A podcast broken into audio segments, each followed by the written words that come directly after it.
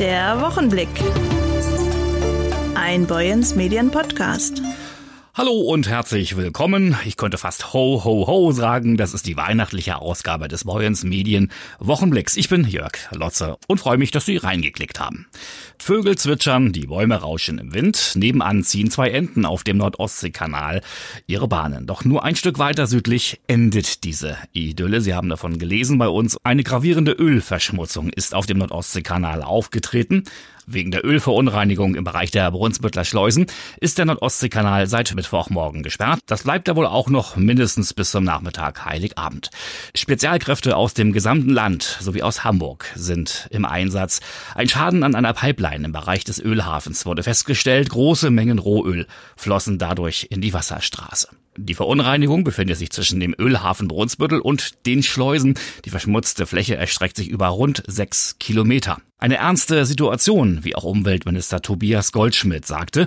Er hatte sich gestern in Brunsbüttel ein Bild von der Lage gemacht. Das ist eine wirklich ernste Situation, eine ernste Lage. Deswegen haben wir auch das Havariekommando gebeten, die Lage zu übernehmen, wo wir gemeinsam mit den verschiedenen Einheiten von THW und Feuerwehr bis hin zur Marine, Fliegerei solche Schadenslagen bearbeiten. Ich nehme hier wahr, dass mit ganz viel Engagement und auch gleichzeitig mit einer großen Ernsthaftigkeit die Einsatzkräfte vor Ort sind und den Schaden einhegen und auch bekämpfen. Und dafür bin ich sehr dankbar. Ich habe gestern auch die Innenministerin, den Ministerpräsidenten unterrichtet davon, was hier gerade stattfindet und dass wir hier mit viel Engagement den Schaden beheben. Und auch in deren Namen möchte ich hier einmal den herzlichen Dank der Landesregierung loswerden. Das ist äh, ganz wichtig in diesen Tagen vor Weihnachten, dass hier alle so gut mit anfassen, wie das auch gerade stattfindet. Bereits am Freitag waren Ölspuren auf dem Wasser bemerkt worden. Nachdem das Leck am Mittwochnachmittag lokalisiert worden war, wurde es abgedichtet und der Ölfluss stoppte, sagt Havariekommandosprecher Benedikt Spangart. Seine Einschätzung zur aktuellen Lage? Drei Schiffe auf dem Kanal, drei große Schiffe, die mit Ölbekämpfungskapazitäten arbeiten. Wir haben die ganze Nacht mit den Schiffen durchgearbeitet. Es ist schon einiges an Öl aufgenommen worden. Bei Tagesanbruch haben dann auch die Helfer am Ufer wieder angefangen zu arbeiten. Unterstütze das Ganze aus der Luft durch ein Sensorflugzeug DO 228 mit Überflügen und äh, visueller Aufklärung und auch durch Drohnen. Das Ausmaß der Ölverschmutzung, die wir hatten, insgesamt kann man sagen, wir haben eine Ölverschmutzung, die reicht über sechs Kilometer entlang des Nordostseekanals. Die Menge selber haben wir aus einer Luftbeobachtung errechnen lassen und es sind um die zwölf Kubikmeter. Das heißt, es kann ein wenig mehr, aber es kann natürlich auch weniger sein, was wasserseitig sich befindet. Wie viel aus der Ölpipeline insgesamt ausgetreten und ins Erdreich versickert ist, das ist uns nicht bekannt. Wir können nur abschätzen, wie viel derzeit wasserseitig bekämpft werden muss. Insgesamt waren bisher schon mehr als 100 Frauen und Männer auf dem Wasser und am Ufer im Einsatz. So der Havariekommando-Sprecher Spangert weiter. Wie ist dann nun die weitere Vorgehensweise? Seit gestern haben wir ein Einsatzkonzept, das den Einsatzschwerpunkt erstmal drauf legt, den Nordostseekanal frei für den Schiffsverkehr wieder zu bekommen. Dafür haben wir seit gestern diese drei großen Ölbekämpfungsschiffe, die Neuwerk, die Knechtsand und die Scharhörn, im Dauerbetrieb. Sie fahren 24 Stunden tatsächlich durch und können auch schon sehr, sehr große Teile des Öls wasserseitig aufnehmen. Der zweite Schwerpunkt ist landseitig, erstmal die Schleusentore frei zu bekommen. Das war sehr erfolgreich bisher. Und die eigentliche Eintrittsstelle abzudichten und in den Ecken der Uferböschung das Öl aufzunehmen. Das langfristige Ölbekämpfungskonzept wird dann sein, mit Ölsperren das so abzusperren, dass die uferseitige Bekämpfung fortschreiten kann, währenddessen der Schiffsverkehr schon stattfindet. Wann der NOK nun wieder für den Schiffsverkehr freigegeben werden kann, das steht bis jetzt noch nicht fest. Vorsichtige Schätzung, Heiligabend nach 16 Uhr. Vorsichtig. Denn eine zu frühe Freigabe, so Minister Goldschmidt, sei auch nicht anzuraten. Und ganz klar ist ja auch, man kann nicht zu früh freigeben, weil es geht hier um etwas sehr Wertvolles. Es geht um den Schutz unserer Meere und des Wattenmeers. Das heißt, es ist schon wichtig, das Öl weitgehend auch aus diesem Bereich rauszuhaben, damit es dann auch nicht in die Nordsee eintreten kann oder in die Elbe. Zur Schadenslage muss man sagen, auch Vögel sind bereits betroffen von der Ölhavarie. Ja, auch das wird natürlich eng gemonitort, beispielsweise mit Blick auf mögliche möglicherweise Verschmutzung von Vögeln. Das ist hier äh, sozusagen ganz oben mit auf der Liste. Und dafür gibt es das sogenannte Tiermonitoring, sagt Havariekommandoleiter Dr. Robbie Renner. Ein Tiermonitoring ist ein elementarer Bestandteil unseres Bekämpfungskonzeptes. Das heißt, wir haben derzeit eine intensive Beobachtung von der Anzahl verschmutzter Tiere. Unsere derzeitige Beobachtung ist, dass es eher eine niedrige zweistellige Anzahl an betroffenen Vögeln vorhanden ist. Allerdings auch hier ist daher ein langfristiges Monitoring notwendig, um tatsächlich das Gesamtausmaß zu betrachten. Sollten tote oder verunreinigte Vögel entdeckt werden, sollten diese nicht berührt oder vom Fundort weggebracht werden, auch um den Wildvögeln den zusätzlichen Stress durch das Handling und die Nähe von Menschen zu ersparen. Außerdem, so teilte die Stadt Brunsbüttel mit, ist das Einsammeln solcher verölter Vögel durch die Kontamination mit potenziellen Gesundheitsrisiken für Mensch und Tier verbunden. Wer solche Vögel entdeckt, meldet sich bitte unter 0176 14 85 23 91. 0176 14 85 23 91. Wer packt denn alles mit an? Havariekommandoleiter Renner. Welche Einsatzkräfte haben wir vor Ort? Das sind Kräfte des Landesamtes für Küstenschutz und Naturschutz des Landes Schleswig-Holstein. Wir haben Kräfte des Technischen Hilfswerks, Feuerwehrkräfte, aber auch hauptberufliche Mitarbeiterinnen und Mitarbeiter an Bord der Schiffe. All diese Menschen sind mit unglaublich viel Engagement, Professionalität hier tätig und das alles kurz vor Weihnachten. Das muss man wissen. Diese Einsatzlage wird natürlich nicht heute beendet sein. Mal abgesehen von der Umweltverschmutzung, wie gefährlich ist dann austretendes Rohöl? Ja, es ist natürlich auf der einen Seite kann es ein explosionsartiges Gemisch sein. Also wir hatten eine Messung, dass man sagen konnte, wir hatten eine explosionsgefährdende Atmosphäre. Die konnten wir durch dauerhafte Messung sehr lokal begrenzt definieren, so dass wir um 50 Meter um die Austrittsstelle selber herum sagen können, hier haben wir eine explosionsartige Atmosphäre. Ansonsten ist Öl natürlich ein toxisches Gas. Das heißt, auch unsere Einsatzkräfte müssen mit einer persönlichen Schutzausstattung agieren, damit sie sich selber nicht gefährden. Das kann man nur betonen. Das Engagement der Frauen und Männer, die hier tätig sind, das geht wirklich an die Grenzen der physischen ran. Ein großes Lob mal für die Einsatzkräfte. Ja. Und das kommt auch von Brunsbüttels Bürgermeister Martin Schmedje. Warnalarm am Mittwoch in seiner Stadt. Ein komisches Gefühl? Nö, das Gefühl ist eigentlich ganz gut, weil nach meiner Einschätzung die Kommunikation von Anfang an eigentlich ganz gut war. Gestern äh, Vormittag rief Frau Matelski schon an, die Direktorin vom LKN. Nachmittags rief der Minister persönlich an und wir haben uns ausgetauscht über die Lage und Herr Wittmüß meldete sich auch noch. Insofern sage ja immer, Kommunikation ist immer das A und O. Ja, Gesundheit und Menschen der Stadt. Deshalb fand ich das auch gut, dass gestern Mittag eine Warnung rausgegeben worden ist und die dann zum Glück aber auch relativ schnell wieder aufgehoben werden konnte. Also insofern denke ich, wichtig ist, dass den Menschen hier in der Stadt, dass es denen gut geht und dass auch vermittelt wird, dass da die Sicherheit immer im Vordergrund steht. Und natürlich muss man auch berücksichtigen, natürlich soll die Fähre, ist eine Lebensader der Stadt, die soll möglichst in zehn Minuten Takt fahren, aber auch die Gesundheit des Fährpersonals muss berücksichtigt werden. Und deshalb wird sie jetzt eben nicht ganz so oft. Vergessen darf man natürlich auch nicht, dass sich die Lage hier schon ein bisschen länger hinzieht und sich jetzt ja erst gestern so entwickelt hat. Seit Freitag waren natürlich auch schon die Kameraden der Freiwilligen Feuerwehr im Einsatz. Großes Dankeschön, die haben hier wirklich gekämpft. Nur die Ursache war eben nicht so eindeutig erkennbar. Das hat sich erst gestern so geklärt. Ein solches Ereignis versetzt natürlich auch den Kreis Dithmarschen in Alarmbereitschaft und in höchste Bewegung, sagt Landrat Stefan Murdig. Ja, zum einen, das rote Licht zeigt den Standort der technischen Einsatzzeitung des Kreises. Ähm, das ist eine eigene Einheit, die sich um die Koordination der gesamten Abläufe kümmert. Und daneben haben wir noch den Löschzug äh, Gefahrgut im Einsatz, der hier landseitig Messungen vornimmt, um auszuschließen, dass sich irgendwo noch wieder große Mengen an, an äh, Gasen oder irgendwelchen Konzentrationen zeigen, die, wo man wieder zu Warnung übergehen muss. Das wollen wir ausschließen. Ja, und dann natürlich originär am Ort des Geschehens ist äh, mein Fachdienst Wasserbodenabfall, die Wasser- und Bodenschutzbehörde damit zugange. Das äh, Material, was jetzt dort abgetragen wird, muss ja untersucht werden. Da müssen wir überwachen, dass diese Abläufe auch ordnungsgemäß vonstatten gehen. Wir gucken denen permanent auf die Finger, was sie da tun und sind in enger Abstimmung mit allen anderen Behörden. Unsere Veterinäre sind noch mit dem Thema Tierwelt hier auch noch zugange, weil wir eben immer noch die Situation haben, dass dieser Bereich immer noch im Vogelgrippebereich liegt und wir natürlich bei den eingefangenen Tieren, die hier jetzt aufgenommen werden,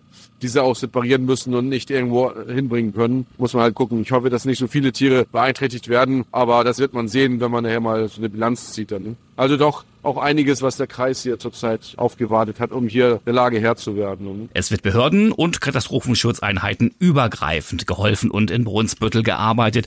Auch der LKN, der Landesbetrieb für Küstenschutz, Nationalpark und Meeresschutz, ist natürlich involviert und im Krisenmodus, wie Direktorin Birgit Matelski sagt. Wir haben im LKN den Stab Schadensbekämpfung aktiv. Da sitzen zehn Leute jeden Tag von 6 bis 21 Uhr zurzeit und kümmern sich um die Lage und, und steuern hier auch mit die Einsatzkräfte und natürlich auch die Baubetriebe, die hier Material herfahren. Wir haben Geräteführer, versorgen die Einsatzkräfte mit Material und hier haben wir auch die Einsatzleitung. Das sind jetzt ohne die Schiffe sind das äh, um die 80 Leute. Die Wasserschutzpolizei hat Ermittlungen zur Ursache des Ölaustritts aufgenommen. Aufgrund des laufenden Verfahrens können derzeit aber keine weiteren Infos zu Umständen und Ursachen erfolgen, sagt Astrid Heidorn, Sprecherin der Polizeidirektion Itzehoe. Es werde berichtet, sobald belastbare Ergebnisse vorliegen.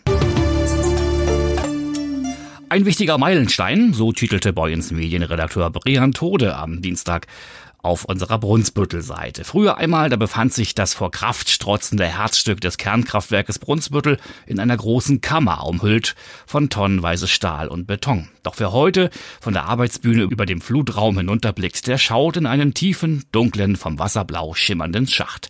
Längst vorbei sind die Tage, an denen der Siedewasserreaktor seine 806 Megawatt Bruttoleistung ins Netz eingespeist hat.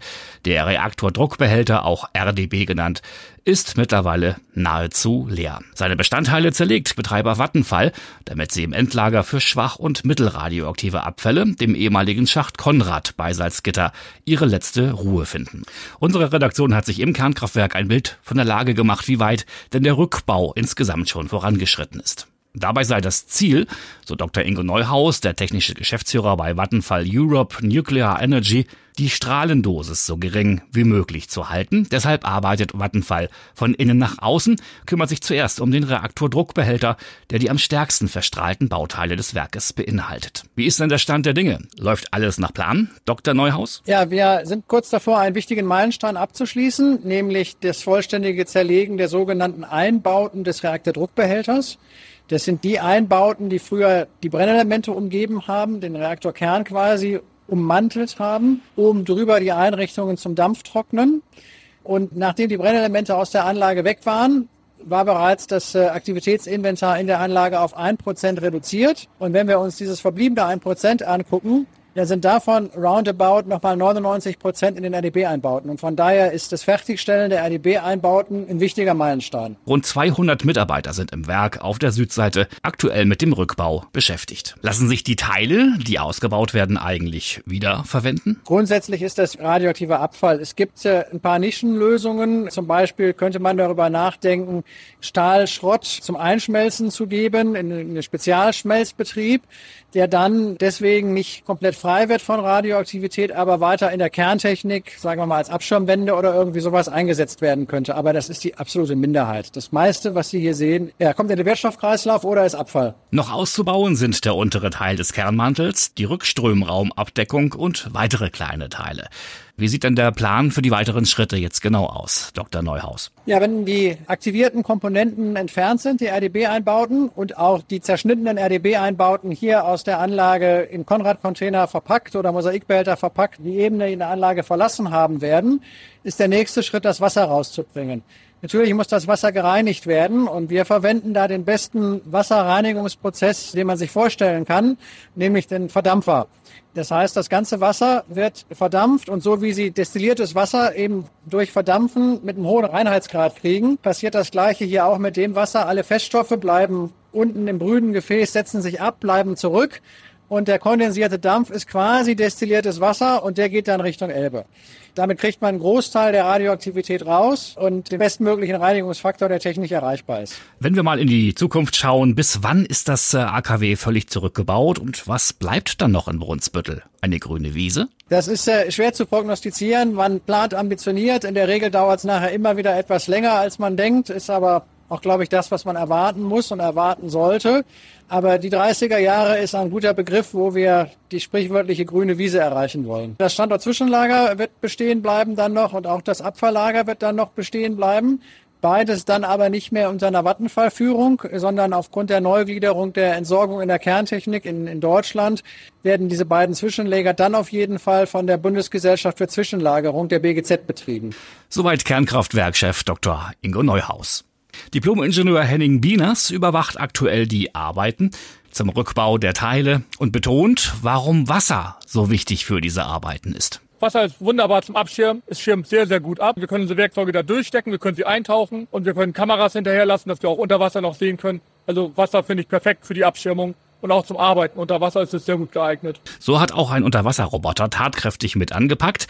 Auch als Mitarbeiter in einem Kernkraftwerk hat man sicherlich noch Ehrfurcht. Ehrfurcht vor der möglichen Gefahr. Stichwort Strahlung, oder? Richtig, und wir haben auch immer unsere grünen Strahlenschützer mit dabei, die hier auf uns aufpassen. Ja, wir wissen, wo die besonders kritischen Punkte sind, worauf wir achten müssen. Ja, wenn wir Teile mit besonders hoher Dosisleistung unter Wasser handhaben, dann ist man doch noch mal ganz besonders ja, konzentriert oder angespannt. Oder man guckt links und rechts, wo ist mein Strahlenschützer und solange der mit dem Kopf nickt, ist alles in Ordnung. Nun ist der RDB, der Reaktordruckbehälter, ja so gut wie leer und man kann in seiner Nähe stehen.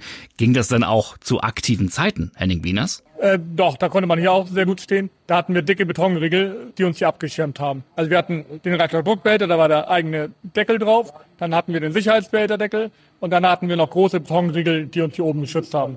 Wie alt ist denn das Brunsbüttler AKW oder wie es vor Ort genannt wird, das KKB überhaupt? Pressesprecher Olaf Hiel. Wir haben kommerziellen Strombetrieb 77 angefangen, aber die erste Aktivität im Reaktor 76. Und das Interesse an dem Werk ist nach wie vor ungebrochen. Das merkt man alleine an den vielen Anfragen von Besuchern für eine Besichtigung. Na, wir haben relativ hohe Anfrage an, an Besucherwünschen, möchte ich mal sagen, die wir leider nicht alle bedienen können. Das hat auf der einen Seite sowohl mit Corona zu tun, weil wir versuchen, Besuchergruppen so zu reduzieren, dass halt eben nicht jeder gucken kann, auch wenn wir es jedem eröffnen möchten. Früher haben wir dann einen Ausgleich im Infozentrum gemacht. Aber auf der anderen Seite so viel Besuchergruppen, also Medien laden wir eigentlich immer gerne ein, weil wir damit schöne Multiplikatoren haben. Also ich will jetzt nicht despektierlich sagen, Punkt, Punkt, Punkt, Züchterverein oder sowas, der das vielleicht als Bereicherung für eine Weihnachtsfeier machen möchte. Das ist vielleicht nicht ganz so, also für uns der Multiplikator, wie meinetwegen eine politische Organisation, die das auch für Beschlüsse braucht oder so.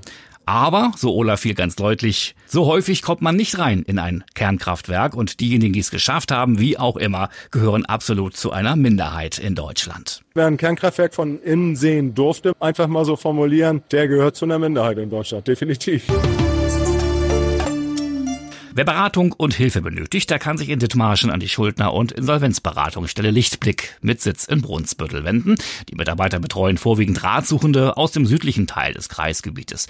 Um den Bereich im nördlichen Dithmarschen kümmert sich die Schuldner- und Insolvenzberatung der Arbeiterwohlfahrt in Heide. Beide Einrichtungen stellen fest, so berichtete Redakteurin Ingrid Hese, dass der Beratungsbedarf mehr und mehr zunimmt. Ingrid Hese hat genauer nachgefragt bei Andreas Schaper, dem Leiter der Schuldner- und Verbrauchinsolvenzberatung der AWO in Heide. Herr Schaper, mit welchen Problemen kommen die Ratsuchenden derzeit zu Ihnen?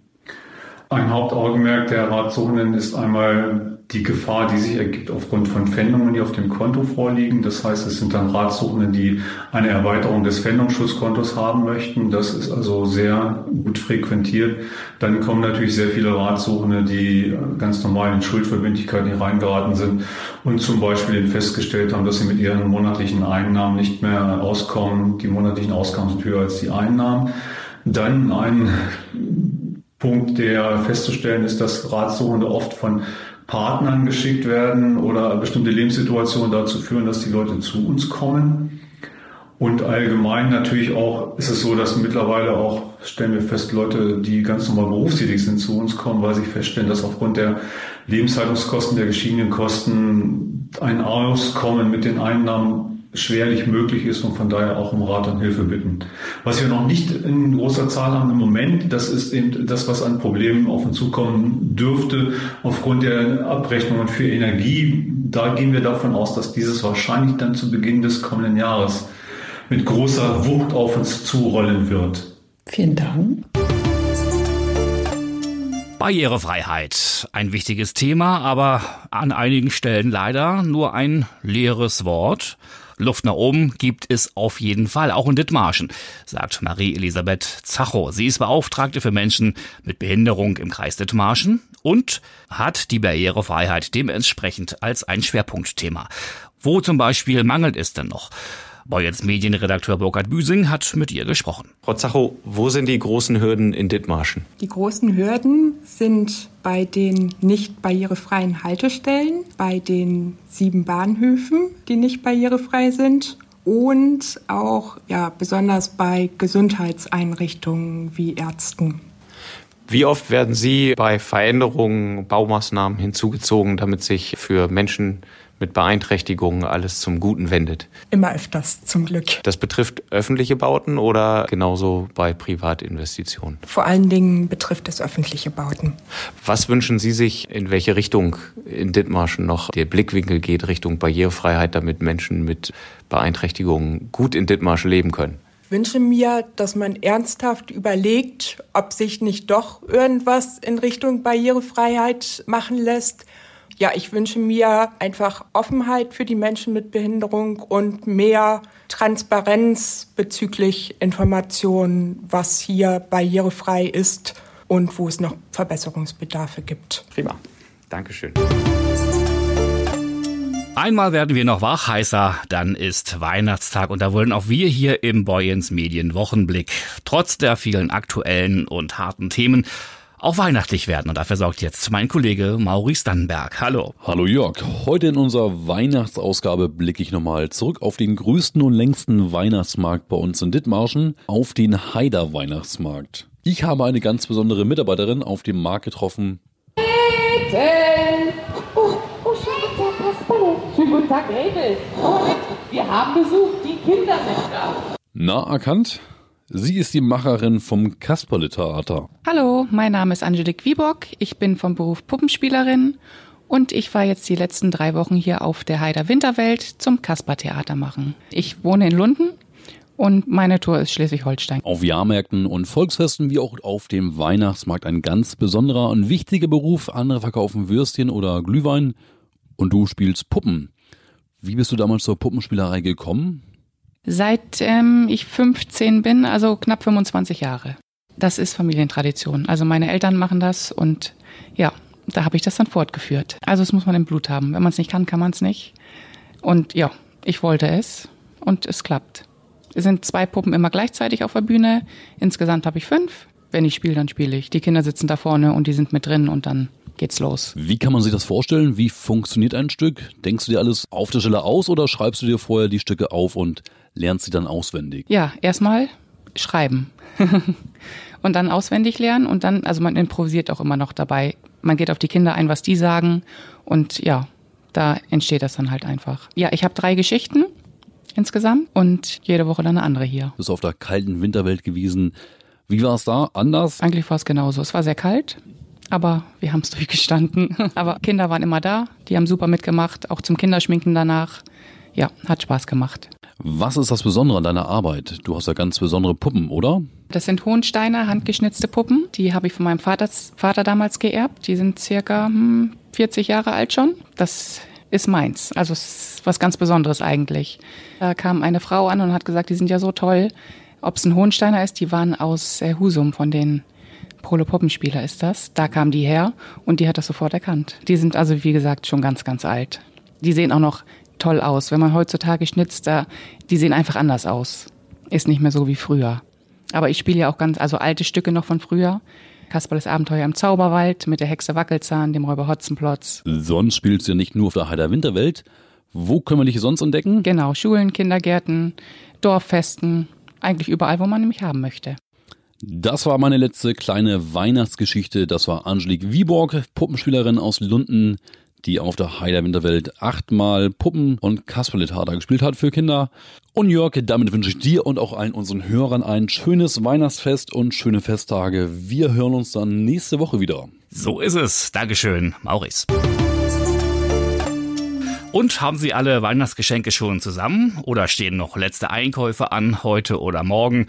Für Ihre Weihnachtsplanung gibt es genügend Input, genügend Termine auf unserem neuen Terminportal ditmarschen365.de. Ob nun kirchlich oder weltlich, dort finden Sie garantiert genügend Programm für die kommenden Tage. Klicken Sie mal rein, ditmarschen365.de.